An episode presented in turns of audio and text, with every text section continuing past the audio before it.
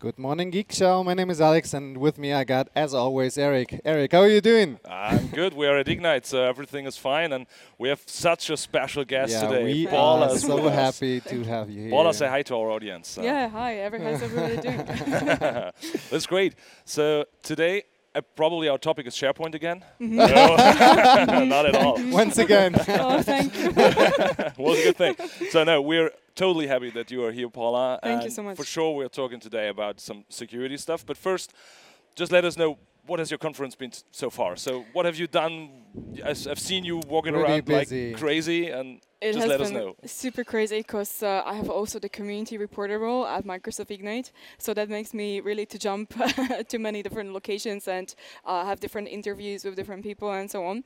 I also had my session yesterday. Oh yeah. So um, until actually yesterday, it has been crazy. Now it's just like I'm super relaxed. Super. yeah, that's good for us. So. yeah, yeah, and your absolutely. session Thank was you. packed, packed. I mean, It was really, packed. I mean, the room was full. Absolutely, It it was was full, line. and um, I've heard that not everybody managed to get actually to the room, which I'm really sorry about this. But uh, luckily, they were playing it at the Beamer over here, so that's not too yeah, bad. yeah. Th- that's a good thing with the live recording or the recording in general that people can like watch the, the session uh, uh, later, and True, but you miss out a little bit of the energy, right? that's true. Yeah, Yeah. that's, that's the point. that's true. Absolutely. and it's actually the first like the first point where you are on the opposite opposite of the micro, like not interviewing people, so you get interviewed. Fantastic. Yeah.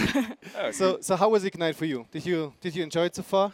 Yeah, Ignite is very good. Uh, it's always an opportunity for me to meet up uh, other geeks, and really, this is something that I care uh, about the most. And I really like to be with people and talk to people and with people and have these conversations and interviews. So it's really something that uh, gives me energy. Yeah. Yeah. So um, everybody like maybe likes to even attend the sessions. Some some of the guys like to socialize a little bit, and uh, Ignite is pretty much delivering these two areas to you. Yeah. Did there been any for special announcement you were so happy about that Yeah, you were- Microsoft did it? Any something you've seen that was mind blowing? There So for me, it was the truck over there with this Azure Stack in the back. So what was it for you? Uh, the, the passwordless thing. So Passwordless, yeah. So this is pretty much, I mean, Yeah. what is nice for security as well. Totally. And it's also bringing a little bit of a comfort for everybody. Um, we're, we're living in a world when we are like choosing in IT certain types of paths and we kind of like follow. But then something innovative comes into place and we're like, hmm, could that work out? But then if it's a great idea, then just, uh, you know, it, it pops in pretty much immediately into our lives. Yeah. And and I think that's a, a, great opening point for a, a question that I had in mind. Um, how do you see the role of the CISO guys in in the uh, in the in the companies? I mean, it's pretty challenging to like keep stay ahead on every discussion, everything that's going on. I mean, we saw plenty of announcements in terms of security at Ignite. It's even for us guys tough to like get everything and and understand everything. For the CISOs, I bet it's worse. Yeah, CISO's, CISO's role is a very challenging role. Like um, I do, I'm dealing with CISOs pretty much all the time because that's my job. Uh, I'm the CEO of the company. At the same time, doing pen tests, consulting customers, etc. So we have these conversations about what is actually a problem nowadays in cybersecurity. And I think that the biggest problem that we have right now is not really a technology, but it's a lack of a skill set.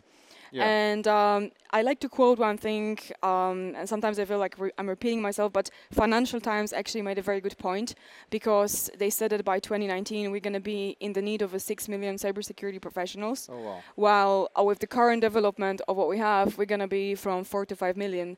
Uh, so we are like one and a half million soldiers short, which means many things. Yeah, so it it means that maybe even security services, I mean, and their prices will go up because the skill set matters. So it matters really how much you know in cybersecurity.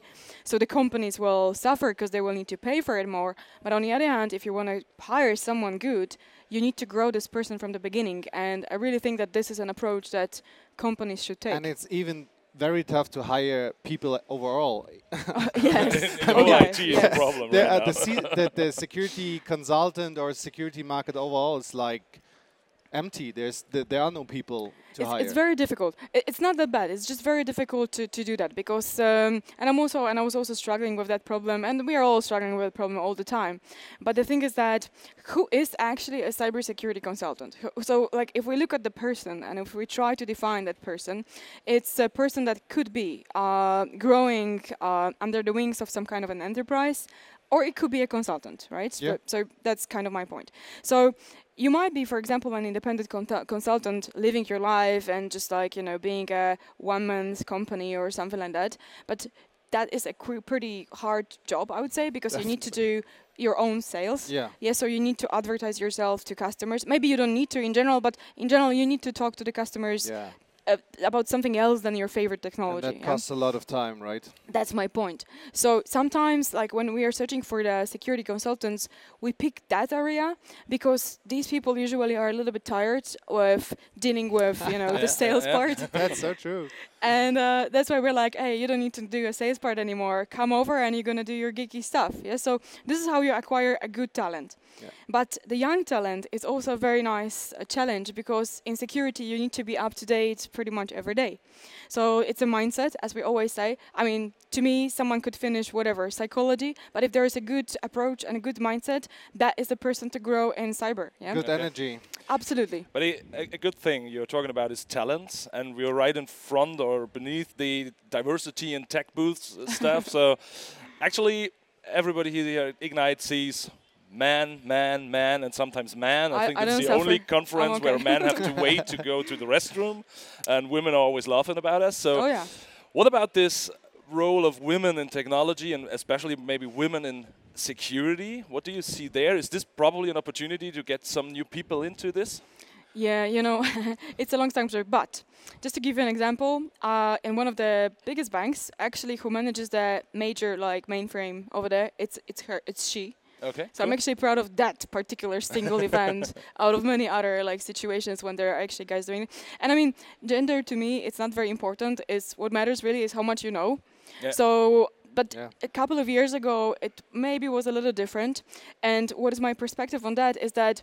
Uh, I actually established a woman in technology like 12 years ago in, in my country, in Poland. Okay. Um, and I'm not doing it anymore because I don't have time. But at that time, I really thought, and I and I don't change my mind over here, that that was actually needed because in the, I mean, there is a difference, of course, in general, in general, yes. But um, if there, we are like part of the minority group, to step in to majority, it's always like you're always like maybe a little bit shy, yes. Uh, okay. And what was my message at the time, and I don't change the message, is it really matters how much you know. So it's really inspiring that if you know something, I the first thing I do, and I'm that kind of a person, I like to share. So it's like I learned this. I'm like, hey, do you want to listen? And of course, there might be no one that wants to listen, but I'm still like, who wants to listen? Yes. But you're doing it good, so I probably everybody Thanks. wants to listen to you. So I mean, it's it's an interesting subject too. Yeah, so I, it kind of defends itself. Cybersecurity, it's a cool subject. Yeah, so um, so in general, uh, what I think actually brought a change, and I'm really happy to see that,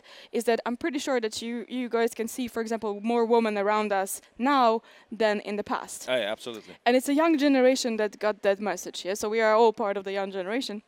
But in general, like wh- when I was doing this 12 years ago, and there were like women around 20s, so now they are like 30 something. Yeah. Yeah. So this is your professional life. They're Like they are already in their professional careers. So if that brought the change, I'm very proud to see that. Okay. and Sure. I'm not I'm not I'm not the only one that was doing this. So if this is what we see right now, this is the result of what was happening in the past. Awesome. Cool. Yeah. And out of us three, I'm the non-security guy. So you both are so deep into Let security. tweet that. uh, actually, yes, I know about security, but um, it's not my day-to-day focus. I'm more on So the So how does your password look like? Can in- you yeah, yeah. oh, it's very complex. It's around 18 digits, so uh, it's complex a bit. What did you include in So it? should, should I write it down right First now? name of your mother or something? Yeah, yeah. I No, know. but actually, you, you said it's about your knowledge. But yeah. When I start today, I probably finished Yeah, my studies. I try to start now to get into this, and we see that all the topics are moving faster and faster and faster. And also for us as professionals, it's hard to keep up, like Alex said. Uh, what's a good point to start? How, how do you get into this topic to grow your knowledge to probably be at some time the guy or the woman in tech? If you're like a young person after uni, yeah, that's yeah. okay, I- I have my opinion about that, and um, in general, I really think that for someone that has not experienced, it's quite hard to be hired in an organization that immediately gives you some kind of a responsibility on the infrastructure. Mm-hmm. So I really think that the good way to start for young people is to start at the consulting companies. And the reason why I say it is because consulting company will never give you a responsibility to be doing the implementation at the customer side, Yeah. but they will grow you Yeah. Yeah. because this is in their business, so they earn money on it. Yeah. So Yeah. basically, uh, if you're young, you can jump into that kind of environment. Yes, it's gonna be hard. I was sleeping, and I still do like four hours per day uh, to technically do some stuff, whatever assist in the PKI implementations in the past. Yeah. But that was really worth it, and I'm really thankful for whoever grown me. So I was behaving a consulting company. Yeah, I would be totally scared if I like enter a company, uh, get, get a job uh, hired at the company, um, and uh, like uh, then I'm responsible for the firewall, even it's not the first line firewall, and they say, hey, deal with the firewall, then I have no idea what I'm doing. Yeah. So uh, yeah, that's something, a, if something happens, that's it's a your horrible fault. sit- So. situation. So yeah, I totally agree on that. And I think what is also an issue is that because we are in a very uncomfortable conditions, Yep. And we all tend to kind of like go to the direction where we want to feel comfortable, you start feeling comfortable in the area that you don't have a full expertise in, True. which kind of like makes you to do even worse mistakes. Yeah, true. You know, so you are like learning this, but you don't really feel if it's a good way or bad way. And there's like not many people to challenge you. A- And, in the the- uh, consultancy world, there are actually challenging you all the time. and you will do these mistakes right so so there's no no way around it's it's not like you can you cannot protect from making mistakes in security because you don't know everything and Of there's course. still there are always people that are smarter than you in in, in, in the one that other and point. I don't always like to ten, it, I always like to say that like even the company was hacked, and then there's this forensic teams that comes to place. It's a question of who was smarter, hacker or you, and Yeah. there's always someone being smarter. And of course, that kind of like minimizes somewhere in the bottom, and there are like sm- small mistakes that we can make. But still, I mean, there's always someone that looks at security from a different angle, and I really appreciate that. Also at Microsoft Ignite, at the different security sessions, different conversations, everybody has his own experience. Sure. And in security, it's a relatively new subject. Really sharing is caring. So I know this about that environment. This is how you exploit it. And someone says, "Oh, there is this tool that one of the geeks wrote. Do you want to have it? Okay, fine." And then we exchange. And yeah, this is really what I love about Ignite. yeah we, eric and myself we had a trust and tech global security roundtable on tuesday right Yeah. and there were so many people from all the different like areas they, they all were CISOs right of course and there were, were people from firewall and then we had network guys then we had some application security people there and everybody brought into his uh, brought in uh, his experience and um it, it all was about sharing Yeah, sharing they were, information were sharing Yeah. their experiences with tools and not tools Yeah. and so uh, things that. like this, and it was it was great. So. Uh, sharing experience, I think this is what this event is all about. So Yeah. you, you should see what happens, and you should learn what's going and what's not going. So so, so actually, we're right in the middle of it. Right. Yeah. so so consulting business is a good starting point. How do you proceed then? So how do we start? Yeah, I would suggest for juniors, for someone who starts to actually um, get engaged with some kind of a consulting company, so that they will challenge you to the point that you need to kind of like act faster. Because as I mentioned, I mean, it's a business, it's kind of cruel, but on the other hand, this is how you challenge yourself. Yeah. Yeah. Not everybody is happy of, uh, with doing this. Of course, not everybody needs to be like challenged all the time. People don't feel comfortable about it. But security is actually that kind of a business, in my opinion. So you are basically in a consulting company. Now, you need to find yourself a good leader, good mentors that will give you uh, good examples. And in security, again, it's very important because I'm always saying one thing that we, we have like 20 years of experience working in IT environments, but we sometimes lack basics in security. That's true. So maybe it's not even nice to say, but this is what I see in practice when I do pen tests. Let like sometimes it's just a boring job. Like you go to the customer side, you're like, oh no, SMB relay again working, and then you're like, whatever, yeah. Yeah. so it's it's pretty much all of the it is first pen test at the customer size they end up with something like that the same mistake, same this and that so this is what i mean by lacking the basics Definitely. so that's why, for example, and um, we are at the Microsoft conference, but at the same time, Mark Russinovich wrote the book, uh, which which is called Windows Internals. Mhm. I'm really saying always one thing that if you want to start your adventure in security, Windows Internals unfortunately comes in two flavors, only 1,500 pages. Not to be read on one night, but maybe for a year. but but this is a book to Yeah. read Okay. to actually learn Yeah. security basics. Yeah, I, I I've spoke to CISOs or security people. They did like firewall stuff and haven't had any idea of how IPv6 uh, works. And that's because they said, hey, we'll, we, we only have IPv4, and I, I haven't had the chance to deal with that. I'm like, So what? they could find a good technical advisor. yeah. Because question is, does CISO actually need to be that knowledgeable in technologies? Yeah, it should be tech savvy for sure, but somewhat knowledgeable, Sure. in my opinion. Yeah, so but for sure, CISO needs to have a awareness that he or she is not really like 100% tech savvy or like super geek out there in these technologies. So then this person should hire an advisor.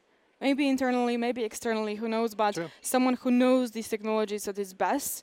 Like for example, right now the trend is the information protection. It Yeah. used to be there for so many years, but now like someone started to talk about it, and we are like, oh, okay, that makes sense. Like uh, we don't want our documents to leak. So what was happening? Excuse me for the past ten years, documents were leaking. Ah, okay, yeah. So Yeah.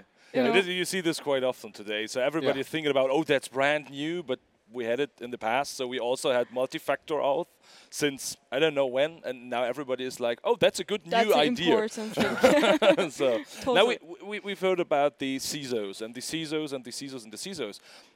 What are the top problems of companies or CISOs at all? So pr- uh, probably the top problem of a company is that they don't have a CISO who is ready to do his job. Maybe. okay, yeah, that, that's definitely. A what are the other challenges you see?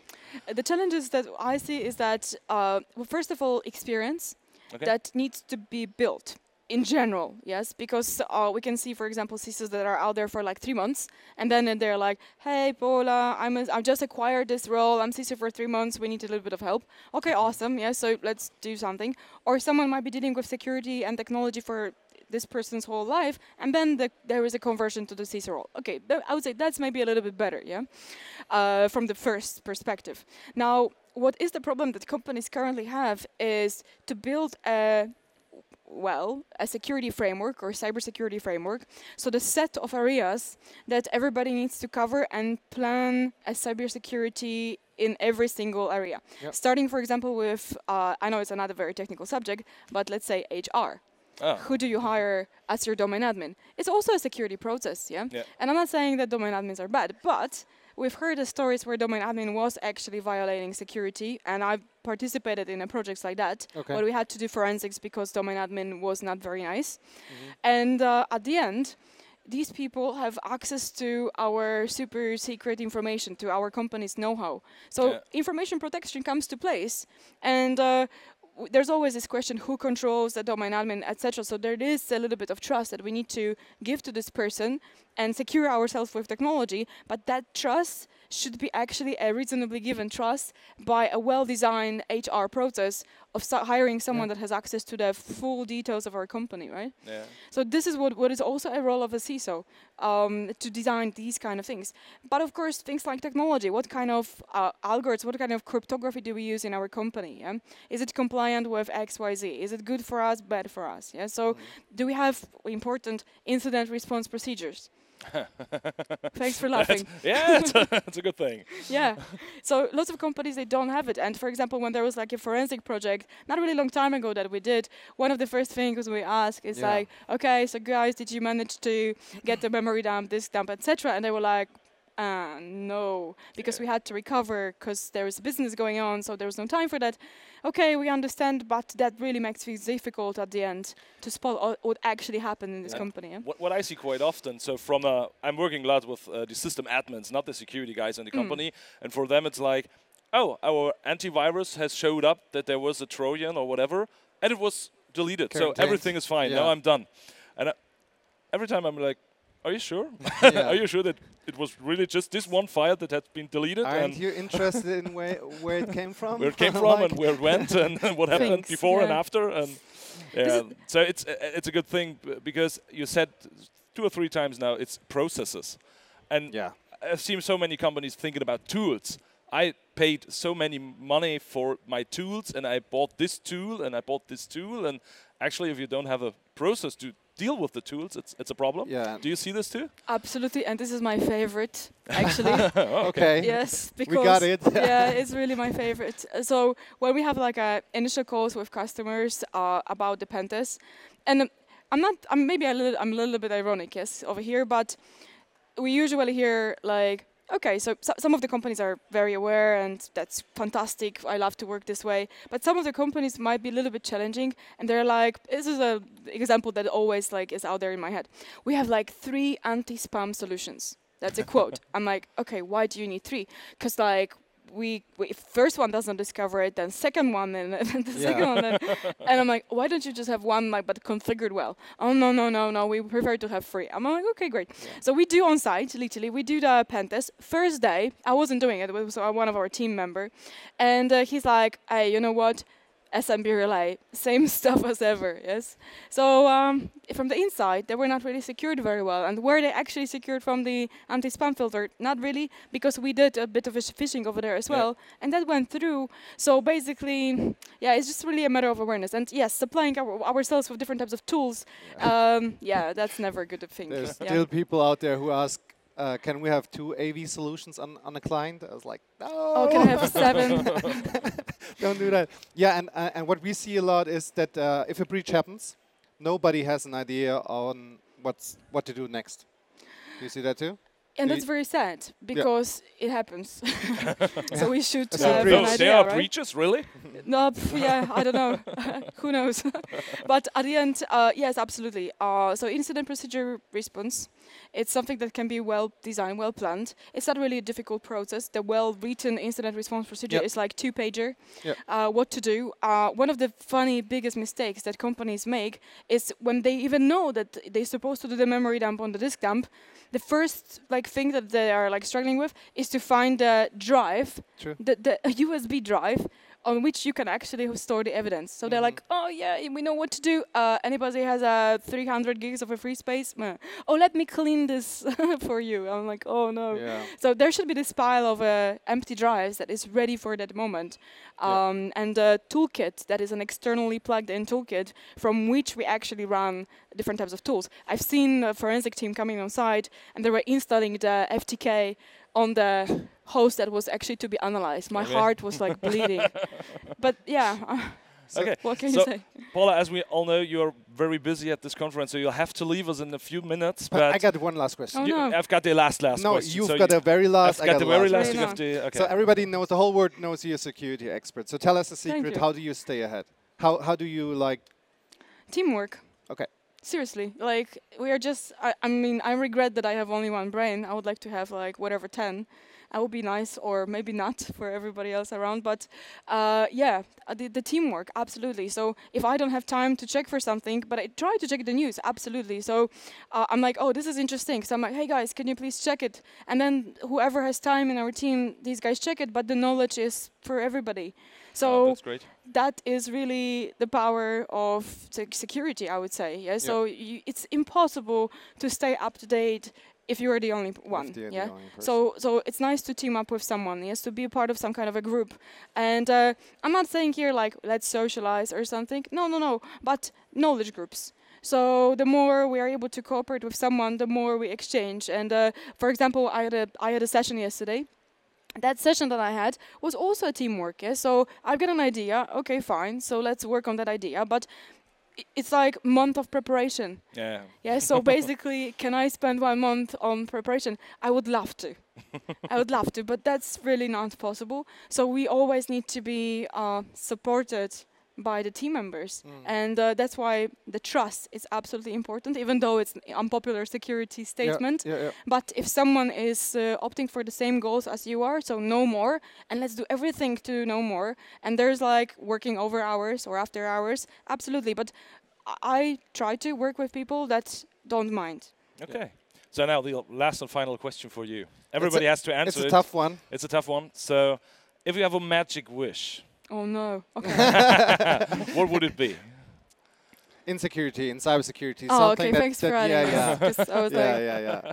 I know was that like- stuff. Yeah, something like that that you think would would make the, the Your world- life or lives of companies easier? yeah, or more secure at least. I mean, Uh, more secure would be something- also okay. uh, huh, Heike yesterday said uh, if if she would she she could have the the magic wish, everybody's on Windows 10.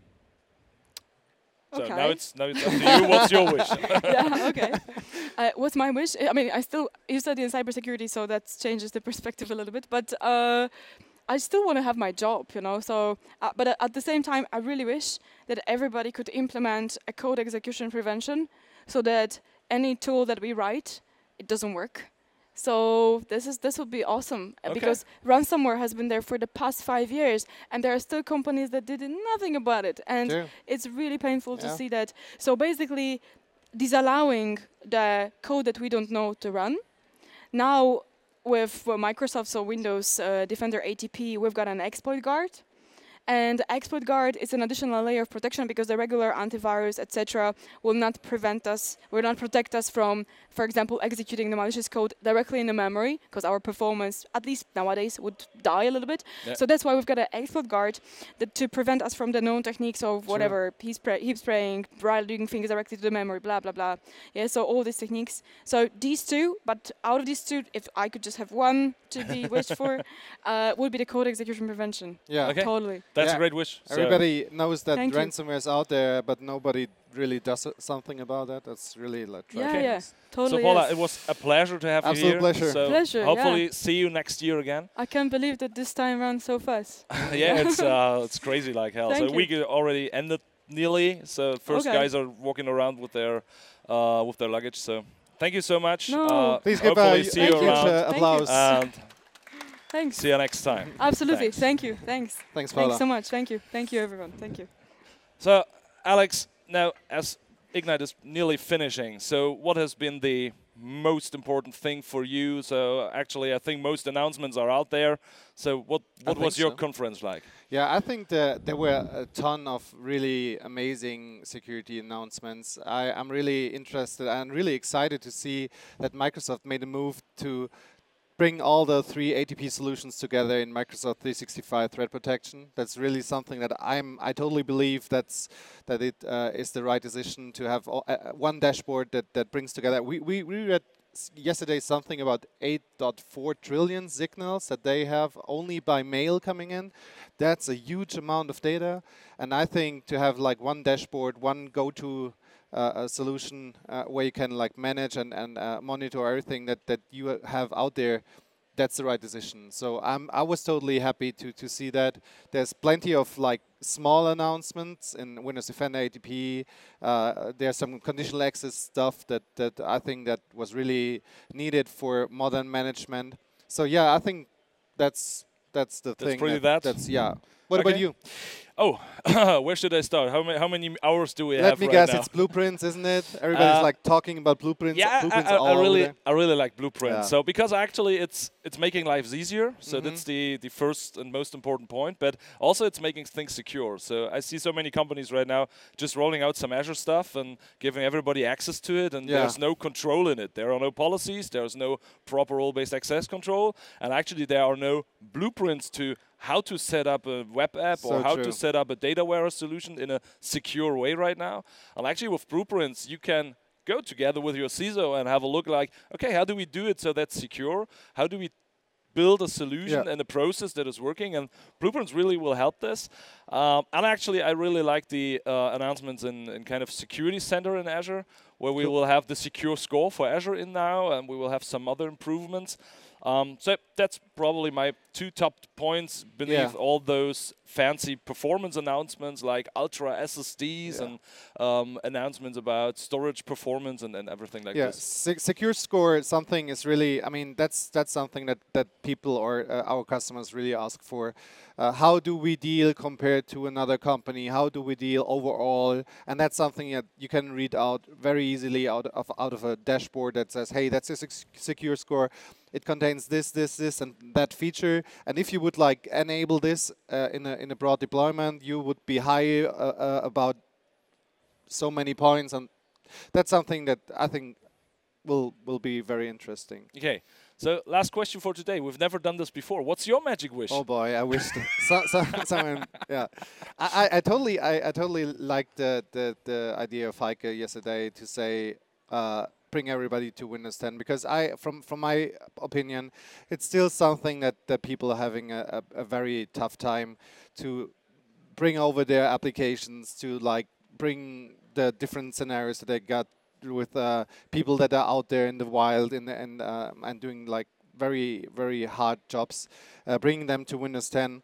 We saw a lot of announcements around autopilot, so I, I think We're in this a good is way. something. Yeah, yeah, we're in a good way, but uh, there's uh, plenty of things. Uh, we saw MSIX as a as a new way of bringing applications to to the uh, Windows 10 machines. I, I, I totally agree on um, that.